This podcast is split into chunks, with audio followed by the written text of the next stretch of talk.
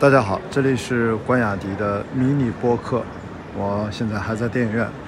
刚刚看完的是《蜡笔小新》啊，最新的大电影。没想到，这一部应该是我今天不出意料的话，连续看五部电影里面我最喜欢的一部，实在是太开心了，而且呢，温暖还治愈。更重要的是，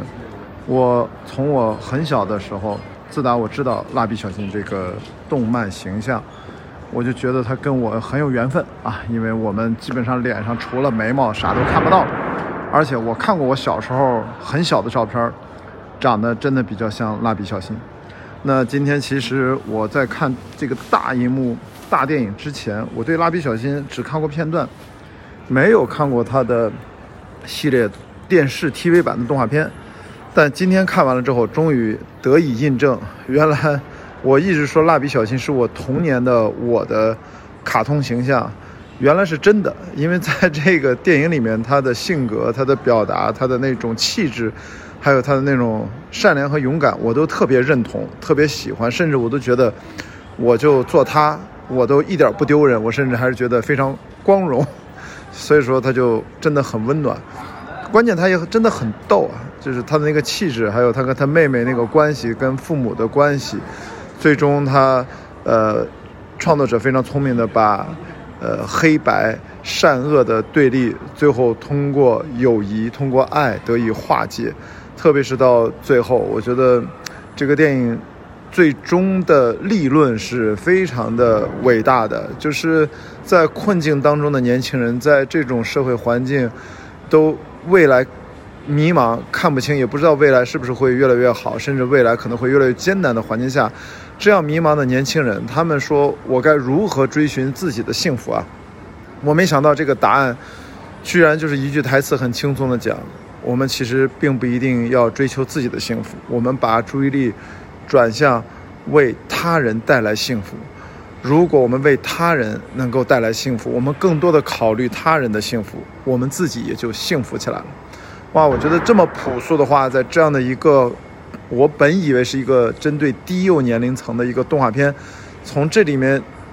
在电影的最后说出来的时候，我是深受感动啊！我觉得这个电影它真的不是给普通小朋友或者是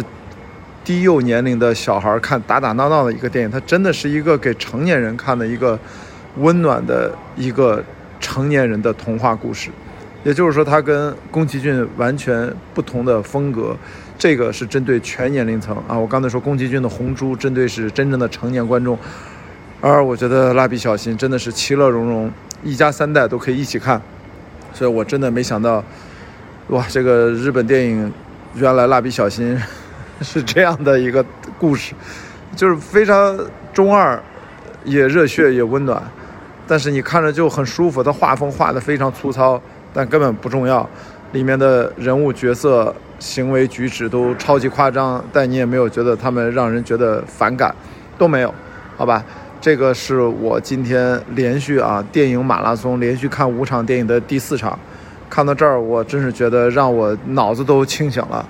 那这部看完了之后，还剩最后一部迪士尼一百周年的。一部算是给他们自己的纪念影片，叫《星愿》，也是一个动画电影。那我们看完了两部日本的动画，应该都是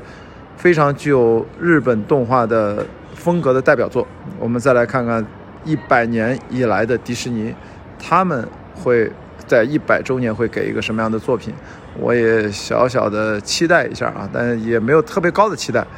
就只要我能让我看完就行。那蜡笔小新，我就是完全没有期待，结果越看越开心，越看越到后面的这个情感高潮完全能够跟得上，也接得住，而且收的也特别好。所以我在这个星期，如果你刚好听到我的这个迷你播客，然后你也愿意走进影院的话，我觉得真的值得可以选择蜡笔小新这部啊，什么超能力大决战，这是一个大电影版，你应该不会失望。而且无所谓，你是一个人来看，还是跟朋友、跟家人来看都可以。我刚才是在亲子厅，有年轻一对情侣观众，他们从上面的滑梯看完，在片尾字幕的时候，从滑梯滑到下面那个气球那个池子里面，然后退场，也特别开心。好，这就是今天关雅迪的迷你播客，我们下一期再见吧，拜拜。